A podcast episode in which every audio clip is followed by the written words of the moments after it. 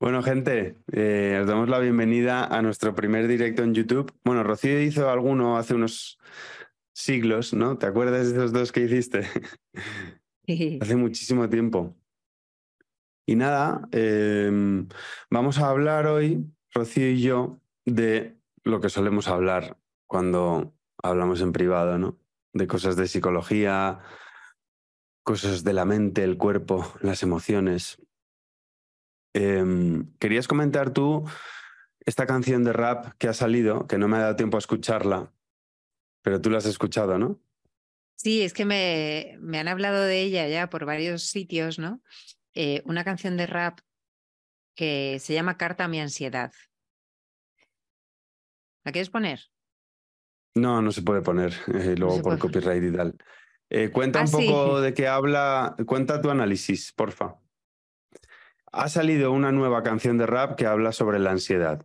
Cuéntanos tu análisis como psicóloga de lo que has escuchado, eh, lo que te gusta, lo que no. Y...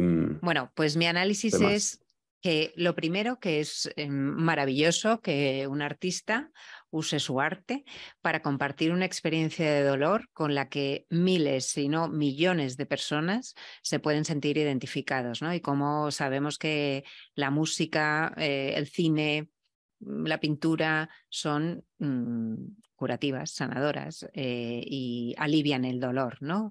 Al saber que lo estamos compartiendo todos los seres humanos. Pasa también con el amor romántico, ¿no? Todos hemos escuchado en momentos de desamor una canción en la que nos veíamos reflejados y o llorabas más y te sentías más en el pozo o de alguna manera te animaba, ¿no? El, sentirte reflejado en esa letra. Entonces, este chico, que es un, un cantante español de rap, eh, lo que hace es hablar del cabreo, del enfado, de la rabia que tiene contra la ansiedad. La llama hija de su madre, eh, que es un castigo que está viviendo. Entonces, está reflejando de alguna manera su proceso o su momento de rabia absoluta, de enfado contra la ansiedad.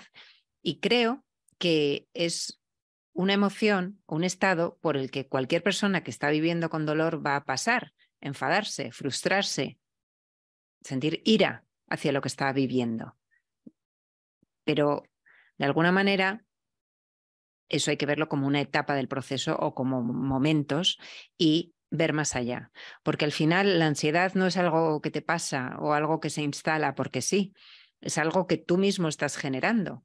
Y si odias a la ansiedad, de alguna manera te estás odiando a ti, a tu propio cuerpo, a tu organismo, a la mente.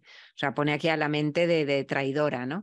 y entonces la idea es neutralizar un poco ese concepto, ¿no? Suavizarlo y pasar después de esa etapa de rabia, que es normal, esperable e incluso necesaria, a una etapa de más comprensión, compasión y aceptación de lo que estás viviendo, entendiéndolo desde otro enfoque, desde incluso agradecerle a la ansiedad lo que está haciendo por ti, eh, más que quedarnos instalado en, en, el, en el, enfado ¿no? Eh, que, que bloquea.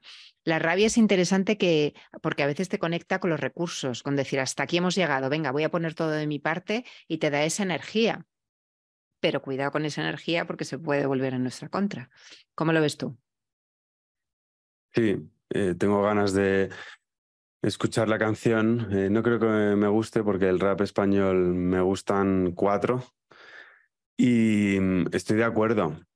Al final, a veces en el mundo del desarrollo personal las emociones negativas como que se meten en una cámara de gas, ¿no? En una sombra ahí que no queremos verlas y esto quiero lo bueno, lo bueno.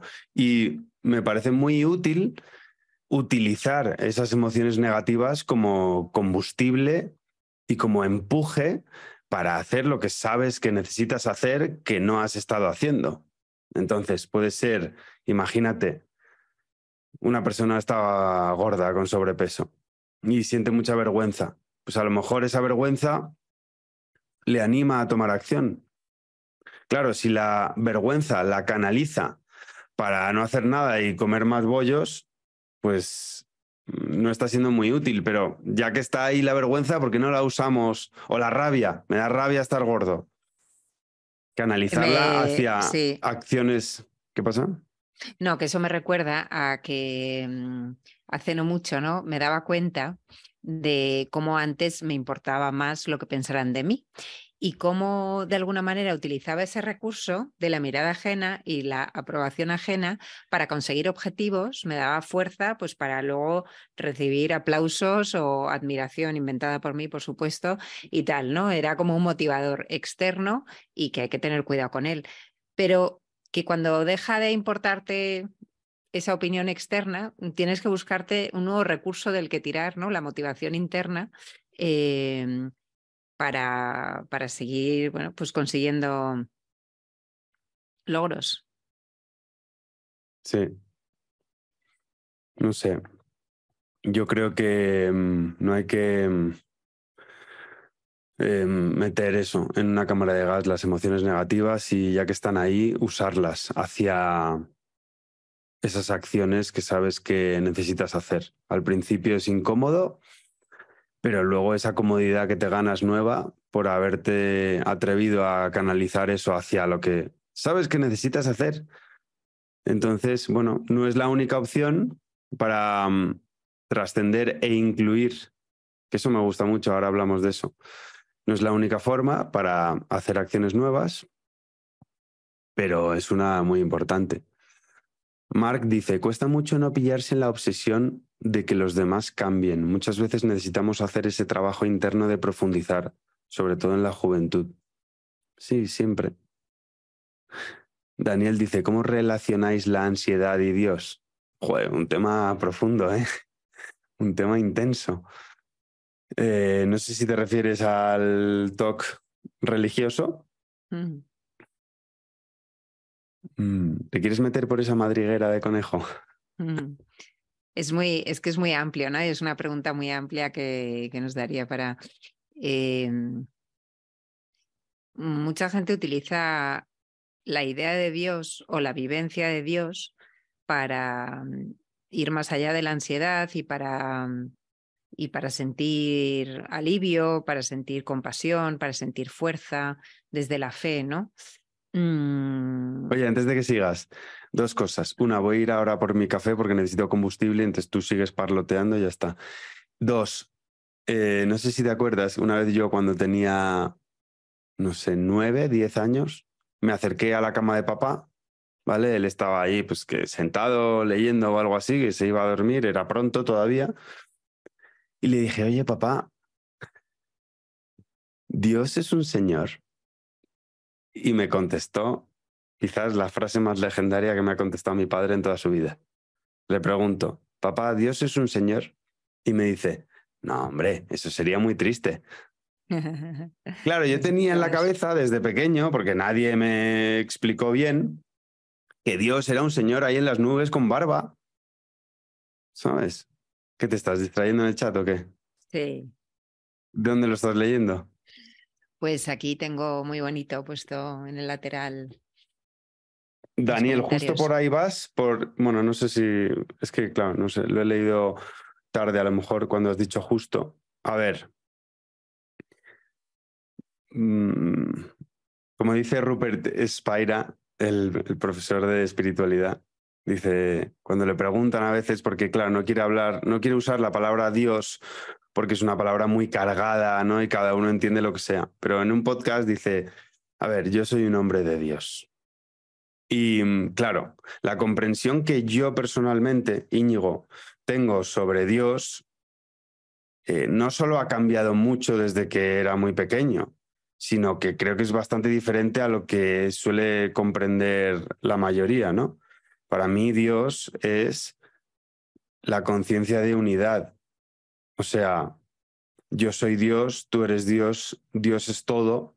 Y mm, darnos cuenta de, Dios, por así decir, es darnos cuenta de que todo es uno, ¿no? Y que no hay una separación entre yo y el mundo en el nivel absoluto, en el nivel relativo, por supuesto, ¿no? Soy un individuo separado con mis propias creencias y valores, que es lo que muchas veces no hacen en, no dicen, no comunican los profesores de espiritualidad, ¿no? Y solo dicen, somos uno, somos uno, eres Dios, pero el concepto de individualidad se va. Entonces, por eso muchas sectas que surgen. Pero bueno, ya hemos hablado en algún directo antiguo que hicimos por Zoom sobre ese tema. Eh, si lo buscáis en el canal, se llama ¿Es Hermanos de la Casa una secta de ansiedad? Creo que se llama. Y voy a por mi café, ahora vengo. Sigue, sigue. A ver qué te inventas.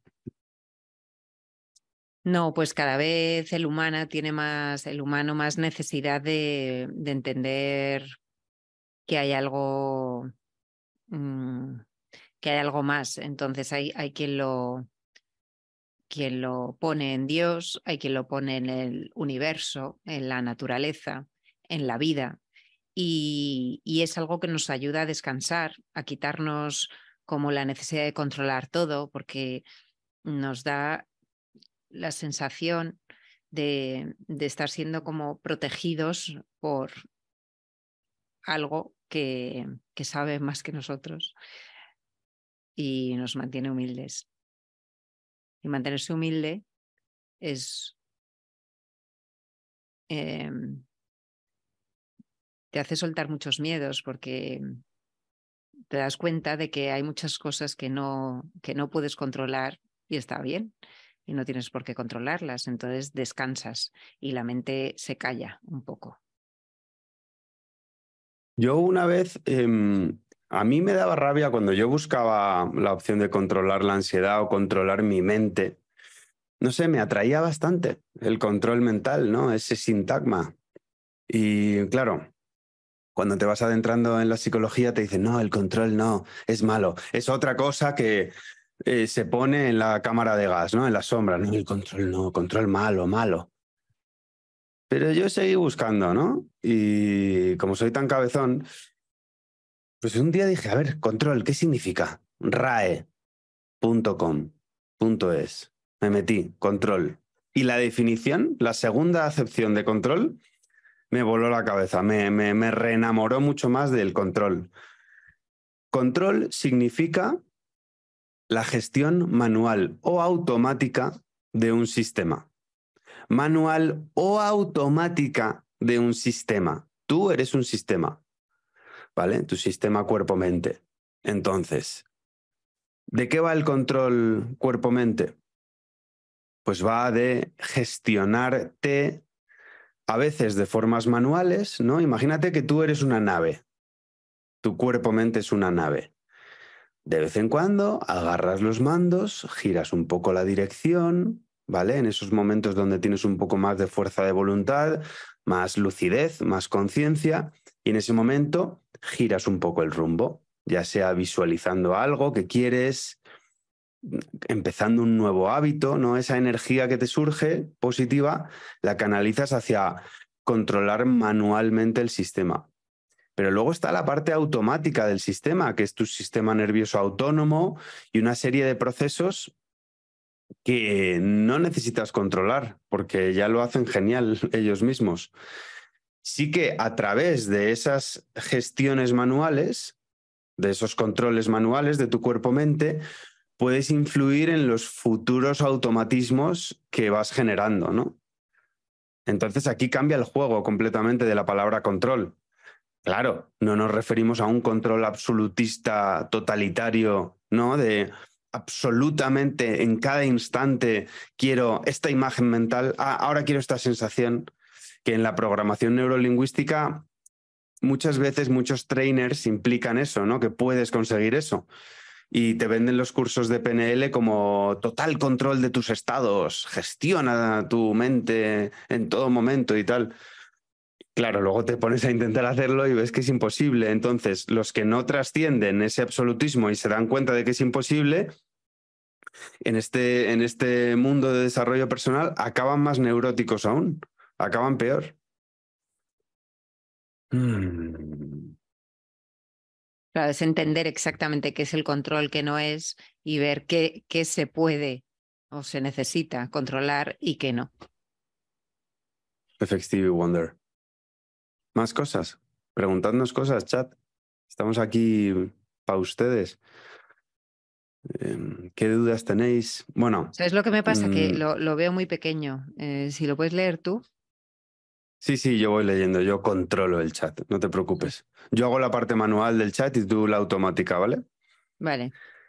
El caso es que mm, no te he contado, bueno, eh, en, como en casa, nuestra comunidad, nuestros clientes, algunos nos han estado enviando sus testimonios de cambio y hoy se le decía a la agencia que nos ayuda a crecer el canal y demás, que una vez más me he vuelto a reenamorar más aún del proyecto porque te lo juro, veo a gente tan bonita, tan buena que ha tenido el coraje de contar su historia, porque todo al final lo, están haciendo por un altruismo em, súper generoso, que yo les dije, oye, a una persona que esté empezando en el camino, ¿vale? Y que esté ahora con mucha ansiedad, mucho miedo, tensiones, inseguridades, por favor, darles un mensaje de, oye, es muy sencillo, yo estuve ahí, eh, te entiendo, no te desesperes, confía, que mira lo que conseguí yo, que creía que no tenía solución, ¿no?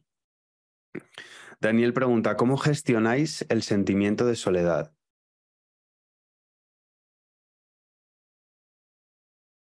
Mm. Pues mira, a ver, a mí cuando me surge, que ya no me surge, no sé cuándo fue la última vez que me sentí solo. Ayer quedé con un chico muy simpático que me estaba ayudando con unas cosas y le digo, no, porque voy a hacer esto cuando estés solo. Y me dice, no, cuando estés a solas. Y yo, vale, ok. Sí, quizás suena diferente, ¿no? no sé. No lo entendí muy bien, la verdad, pero yo lo que haría, si sintiese de repente soledad, es paso número uno, inmediatamente me voy al cuerpo y me pregunto, ¿dónde está localizado eso que llamo soledad? ¿No? Porque al final soledad es una palabra. Entonces, sientes soledad, ¿dónde la notas?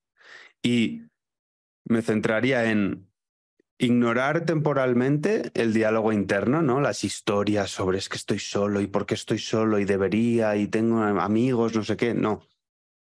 Cuerpo, respirar, ¿dónde está localizada esta soledad? Y centrarme en notar la forma de la sensación, qué forma tiene, y el movimiento. Porque claro, soledad es una palabra que de repente implica que puede ser algo congelado, ¿no? Siento soledad. Es como una cosa ahí congelada y no es así. El lenguaje a veces em, puede ser un poco engañoso si no somos conscientes de su estructura y cómo nos influye.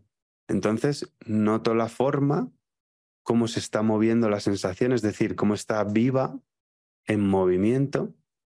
Es emoción, energía en moción, en movimiento. Me doy cuenta cómo tarde o temprano se desvanece y surge otra sensación, otro pensamiento.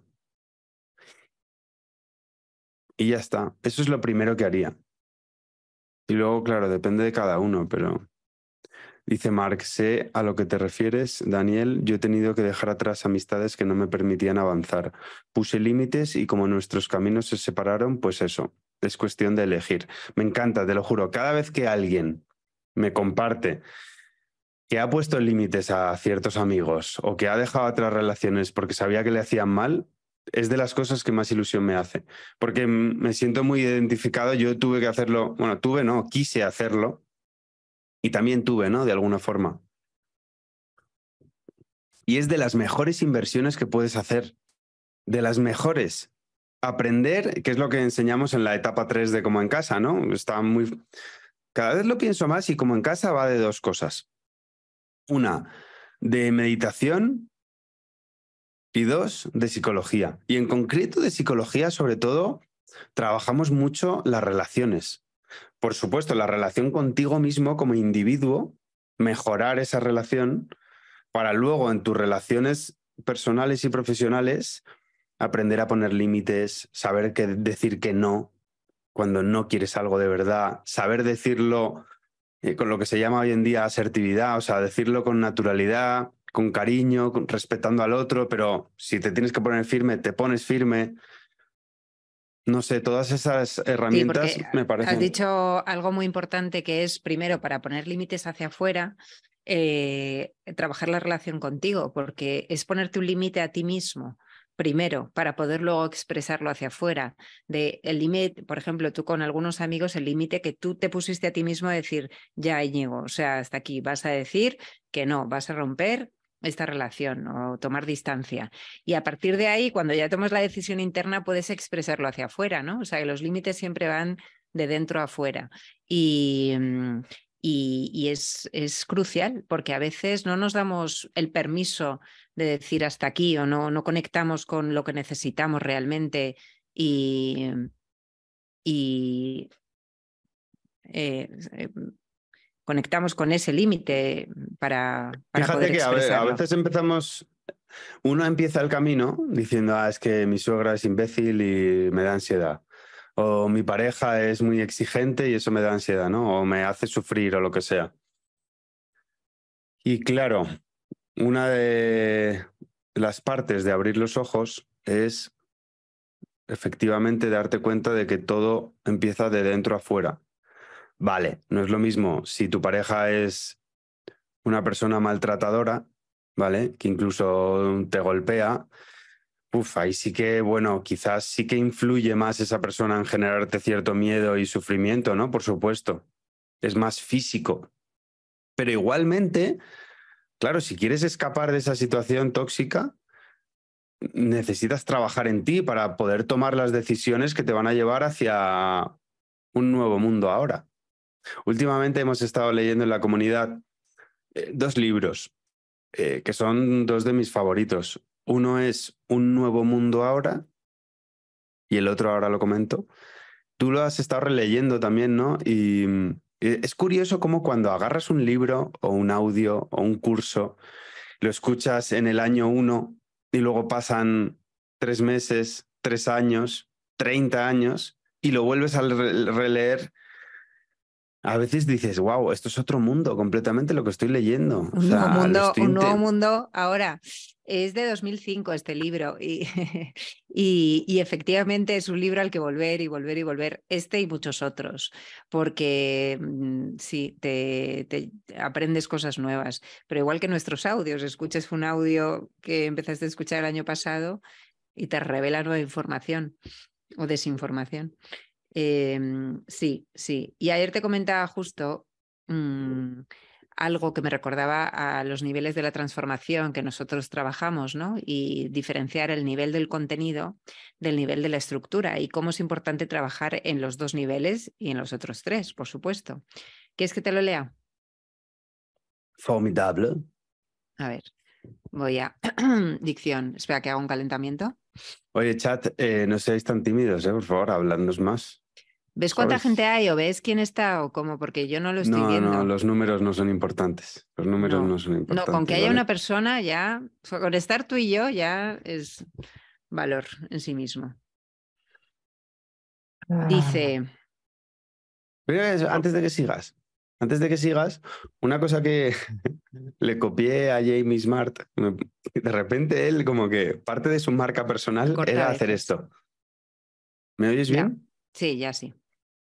Em, de repente le dio una época a Jamie Smart por la que, espérate un momento, parte de su marca personal, damn, un momento. No, no, no, ah, desaparecido. Ya. Parte de su marca personal de Jamie Smart era empezar a hablar y hacer...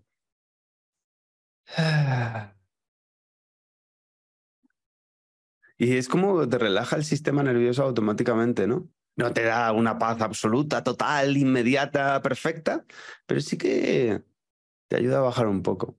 Y una vez dicho eso, perdona la interrupción. Sí, hoy, eh, hoy estoy yo mm, zen. Por cierto, ¿has visto ¿Cuándo no estás tú zen? Ya. Eh, no hay veces que me pongo hiperactivilla tal. Y... Sí, me encanta cuando te pones hiperactiva. Pero ahora estoy que me planteo mm, cada palabra como innecesaria. Eh, em, el blanco y negro, me está gustando, el yin y yang.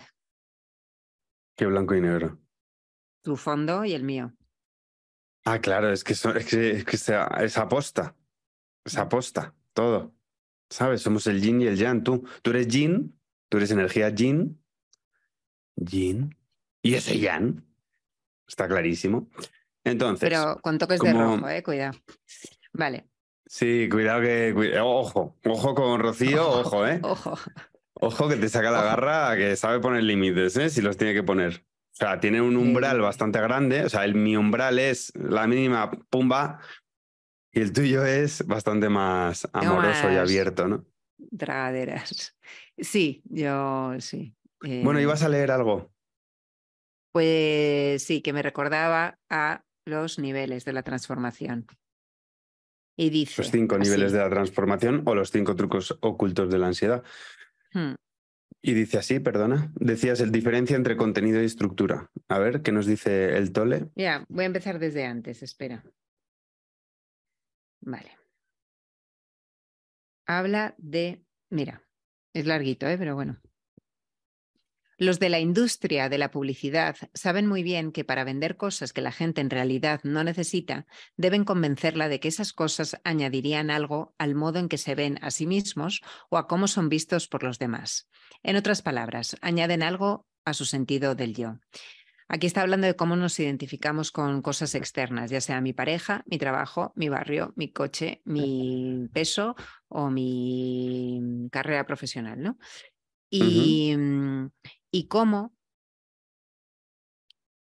es interesante aquí hacer un cambio, no en el contenido, es decir, dejo de identificarme ya con mi físico y dejo de identificarme con mi carrera de éxito, pero me empecé a identificar con mi carrera espiritual, ¿no? Entonces cambio el contenido y el contenido parece más bonito, más evolucionado. Ya mis posesiones materiales me dan igual, pero me empecé a identificar con cuántas horas medito y lo cuento o me lo cuento yo a mí mismo de forma orgullosa. He cambiado el contenido y el contenido aparentemente es más interesante según avanzas, ¿no? Pero en el fondo es lo mismo, es la estructura de seguir identificándote o pensando yo soy esto que hago, yo soy las horas que medito, yo soy los minutos de paz que he conseguido sentir hoy, yo soy, yo soy. Es una gran trampa en el camino, ¿eh? Sí, dice el tipo de cosas con las que uno se identifica varía con las personas y depende de la edad, el sexo, los ingresos, la clase social, modas, cultura, etc. Con qué te identificas es cuestión de contenido. En cambio, la compulsión inconsciente a identificarse es estructura, es estructural. Y esa es una de las maneras en las que funciona la mente gótica. Y, mm, y bueno, sin pretenderlo. Sí, sin pretender ¿eh? Eh, desidentificarnos eh, constantemente de todo, de los logros externos y de, y de nuestra mm, nacionalidad o nuestra pareja, nuestra familia, pero sí mm, cuando estamos sufriendo, ver qué, hay de eso ahí en juego, ¿no? Cuando... Es que yo creo que es, fíjate, me recuerda a un libro muy underground que tengo de uno de mis mentores, em, que es un tipo muy bastante desconocido. Se le conoce en el mundo de la programación neurolingüística, se llama el doctor Wyatt Woodsmau. Fue uno de los primeros mentores de Tony Robbins y tiene un libro bastante desconocido que es muy difícil de encontrar, un libro muy friki y denso, pero que tiene unas partes que me encanta, eh, que se llama Epistemología Cibernética. Eh, está en inglés. Y tiene un capítulo que habla de la identificación, ¿no? Y claro, a ver, ¿qué es la identificación? Es todo lo que va después de yo soy. Todo lo que vaya que digas después de yo soy, con eso te estás identificando. Yo soy español. Yo soy feo. Yo soy un nacionalista cristiano. Me estoy inventando. ¿eh? Eh, entonces, ¿qué pasa? Que el peligro viene cuando uno se identifica sin saber que se está identificando. Es mm. como siempre hablamos, ¿no? El problema no es pensar. El problema es pensar sin saber que estás pensando. Pero ya no te digo, ah, sí, yo ya sé que estoy pensando, pero me siento mal igualmente. No, no es saber el contenido del pensar. Volvemos a los cinco niveles de la transformación, es saber la naturaleza del pensamiento, la naturaleza de la identificación. Entonces, yo puedo decir yo soy español y, o puedo decir yo soy un poco feo, o yo soy un poco tonto y no sufrir ante esa frase. ¿Por qué? Porque estoy consciente de que es una frase momentánea y, y también a veces soy listo, ¿vale? Y a veces me veo un poco más guapo y ya está. Eh, el tema es no ser consciente de ese proceso. Cuando una persona se identifica mucho con eh, yo soy de derechas o yo soy de izquierdas, yo soy de izquierdas, entonces, claro, ¿qué pasa?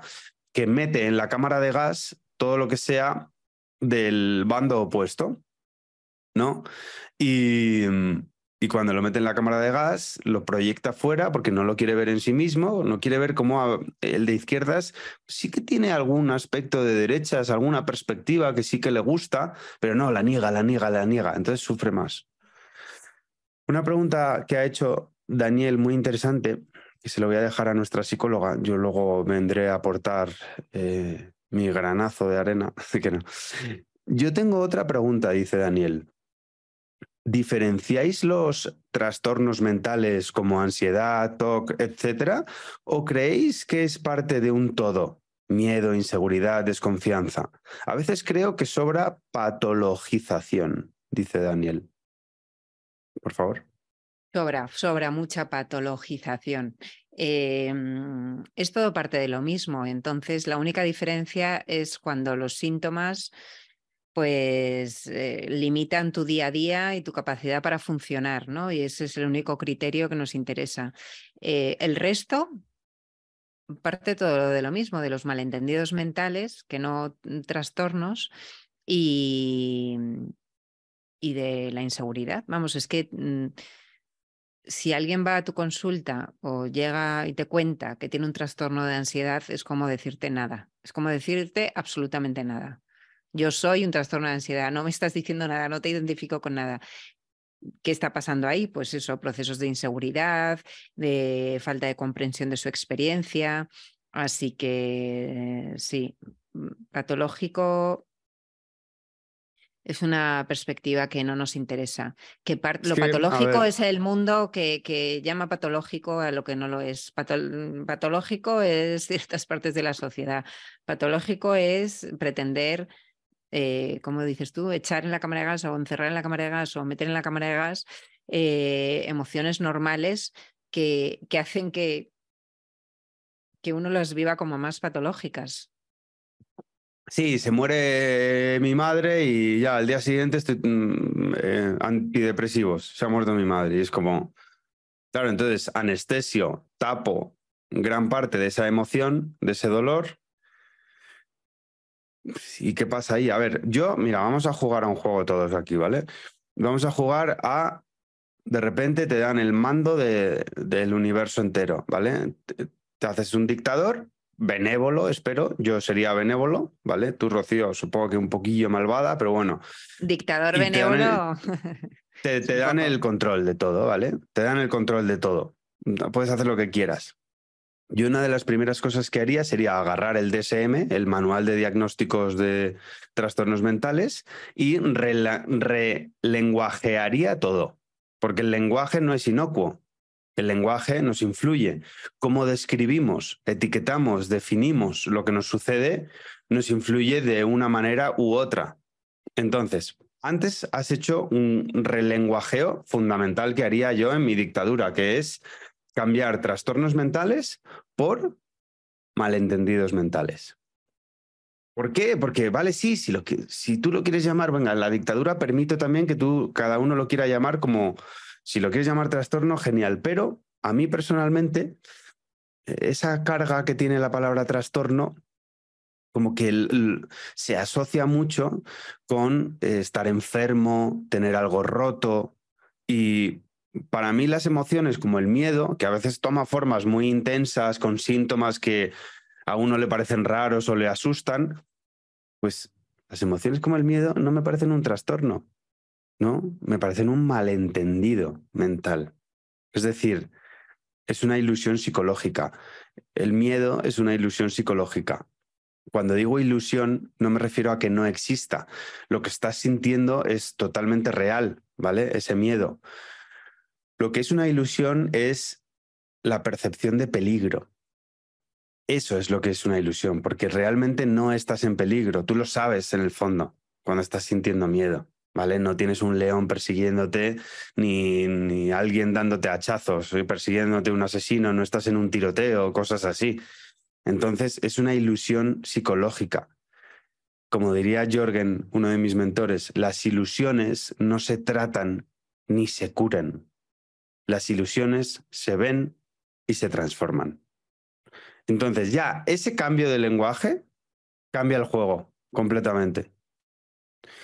Otros cambios que haría, por ejemplo, em, todos los nombres de los trastornos, para empezar, serían malentendidos, ¿vale? Segundo, serían todos en verbo, ¿vale? Eh, no serían sustantivos, no serían cosas, ¿vale? Trastorno de ansiedad generalizada. No, no, no, no, no, no, no. Yo lo llevaría malentendido de ansiar en muchos contextos. ¿Vale? Ansiar sé que está relacionado más con ansiar algo, de querer algo, pero me lo llevaría al verbo, ¿vale? La ansiedad no es una cosa ahí quieta, congelada, que te hace hacer cosas, no, es un proceso que viene y se va. Es un verbo, está vivo. Eso ya otra vez cambia el juego, porque un proceso es mucho más gestionable, manejable y está más cerca de la realidad. E, el verbo, ¿no? Em, y al estar más cerca de la realidad, pues te sientes mejor, lo gestionas mejor, lo manejas mejor. A ver, eh, Mark dice, ¿por qué nos cuesta tanto poner límites a la familia? Uh, acabas de abrir una caja de Pandora, Rocío es experta en eso. Hay veces que no se siente que tiene que cumplir unos roles familiares sí o sí el hermano mayor, etcétera, el hermano pequeño. Me encanta lo que acabas de preguntar. Por favor, despliega tus mayores aprendizajes. Vale. Mira, fíjate, Mark, le daría la vuelta a la pregunta, ¿vale? Vamos a hacer un análisis de lo que, en, como en casa, en nuestra comunidad, llamamos las preguntas potenciadoras. Tú, según cómo preguntes, estás potenciando tus límites o tus recursos internos. Importante, lo voy a repetir porque es que es clave. Según cómo preguntes a un psicólogo, a ti mismo, a un amigo, a un coach, a un libro, según cómo preguntes, estás potenciando tus límites o tus recursos. Por lo tanto, preguntas, ¿por qué nos cuesta tanto poner límites a la familia? Vale, entonces, ese por qué nos va a dar razones por las que nos cuesta tanto poner límites nos va a dar razones, quizás incluso excusas. Entramos ya en el posible potenciamiento, potenciamiento existe, potenciamiento de eh, los límites. Entonces, ¿y si le damos la vuelta y nos vamos a ver cómo puedo alimentar mis recursos? Y preguntamos, ¿cómo podemos hacer que nos cueste menos poner límites a la familia? O que no ¿Cómo podemos incluso ¿cómo podemos hacer que sea fácil? Vale, a lo mejor al principio no es fácil porque necesitas pasar por un proceso. Exacto. Incluso, ¿cómo podemos hacer que nos guste poner límites? Nos dé placer incluso. ¿Vale? Aquí me recuerda a la frase de Richard Bandler, el, uno de los co-creadores de la programación neurolingüística, que decía, ¿cuánto placer eres capaz de soportar? Todo el mundo le preguntaba, ¿cómo puedo tener menos dolor? Porque es que, ¿cómo me quito el sufrimiento? Y él te suelta eso, ¿sabes? Entonces, Rocío la casa. Si quieres, analicemos un poco por qué nos cuesta tanto poner límites a la familia y, y, meternos en esos roles que nos impusieron desde pequeños, de eres el hermano mayor o eres el hermano pequeño o tú eres el qué bueno eres, qué bueno eres o qué malo eres, qué malo eres, ¿no? Y nos creamos esos roles. ¿Por qué nos cuesta tanto? Y vámonos después de eso, de tener una comprensión de la situación, vámonos a cómo podemos poner límites de forma más fácil. Bueno, la familia es el sistema en el que nacimos y en el que aprendimos quiénes teníamos que ser y quiénes teníamos que no ser para sobrevivir, porque es que de niño lo vives como pura supervivencia eh, dependes enteramente de tu padre y de tu madre, porque con cuatro años no te vas a coger las, maletas a irte, ¿no? Y entonces el niño eh, está escudriñando las miradas y empieza ya a registrar desde bebé cómo van respondiendo mis padres em, de forma que no ponga en peligro esta relación que tengo con ellos. ¿No? Y cómo, cómo me miran, que aplauden, que castigan. Empiezo ahí a crearme un mapa de cómo tengo que funcionar y de quién me ha tocado ser en esta familia. Y yo lo voy comprando y, ellos lo hacen también sin darse mucha cuenta de esto. Em, entonces, es, eso que hemos creado ahí, mm, pues suele ser bastante resistente dentro del sistema. Y el sistema se estresa cuando yo salgo de ese papel y empieza eh, a incomodarse los unos y los otros. Entonces, luego llegamos a la adolescencia y a la edad adulta y nos cuesta mucho. Em, o sea, seguimos, aunque ya sí que somos independientes y sí podemos coger las maletas e irnos, eh, nos cuesta mucho verlo, nos genera mucho dolor, nos genera frustración, nos genera miedo incomodar al sistema. Entonces preferimos, hemos aprendido a callarnos ciertas cosas o sobreadaptarnos para que papá no se enfade, para que mamá no se deprima. Y por eso es interesante hacer todo un recorrido de comprender eso para, para, para que no nos siga limitando. Eso es como mm, el por qué, ¿no? Hablábamos. Y, mm, y nos puede costar si nuestra expectativa es que al poner un límite todo siga exactamente igual. Eso sí que va a ser difícil. Poner un límite y que todo siga igual y que papá no se enfade o que mamá no se ponga triste va a ser realmente complicado. Pero si yo me siento más fuerte y preparado y dispuesto a que el sistema se incomode, a que papá se incomode o mi hermano se incomode y y porque me priorizo y porque también no les quiero salvar ni proteger y les considero fuertes para sostener eso y que es su negocio sostener eso, que, que, puedan sentir cuando yo exprese lo que necesito, pues ahí ya cambia el juego. Ahí ya cambia el juego, ya sí que es, es más fácil poner el límite porque soy más realista y cuento con que va a haber movimientos, pero que soy fuerte para sostenerlos y que ellos son fuertes para sostenerlos. Porque a veces queremos seguir salvando a papá y a mamá para que nos enfaden, para que no se depriman, para que no se angustien, para que nos hacemos cargo de historias que no son nuestras. Y, y eso es un punto. Eh, así que darte cuenta, priorizarte y no hacerte cargo de los asuntos de otros emocionales. Eh, veía una película buenísima que me encantó que se llama Coda, que eh, ganó el Oscar en, en 2021 y refleja muy bien una dinámica familiar porque toda la familia tienen sordera menos la hija. No sé si tú la has visto, Íñigo, esta peli. No. Eh, pues dependen mucho de la única hija que sí puede escuchar y hablar, ¿no? Y hace, desde que es pequeña aprende a ser intérprete de ellos pero esta niña descubre que tiene un talento, un don con la voz y quiere ser cantante, irse fuera de la ciudad a, estudiar, ¿no? Y ves muy bien las dinámicas familiares de cómo no quieren que se vaya, porque tienen miedo, porque dependen de ella, ¿no? Y, cómo tiran eh, por su propio medio, cómo boicotean su libertad. y me gustó mucho ver esas dinámicas familiares. Lo único, me encantaría seguir con este tema y si quieres seguimos, pero ah, nos tenemos que ir, es verdad. Es verdad, yo tengo. Yo tengo. Vale, gente, pues nada, muchísimas gracias por venir en directo.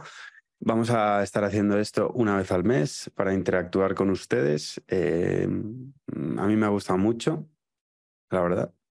A mí también. Eh, creo que mm, iremos mejorando, que nos ha costado un poco arrancar con el launch, launch, y iremos, eh, y yo viendo el chat que no lo veía, sí, vamos mejorando poco a poco, pero me quedo contento, ¿no?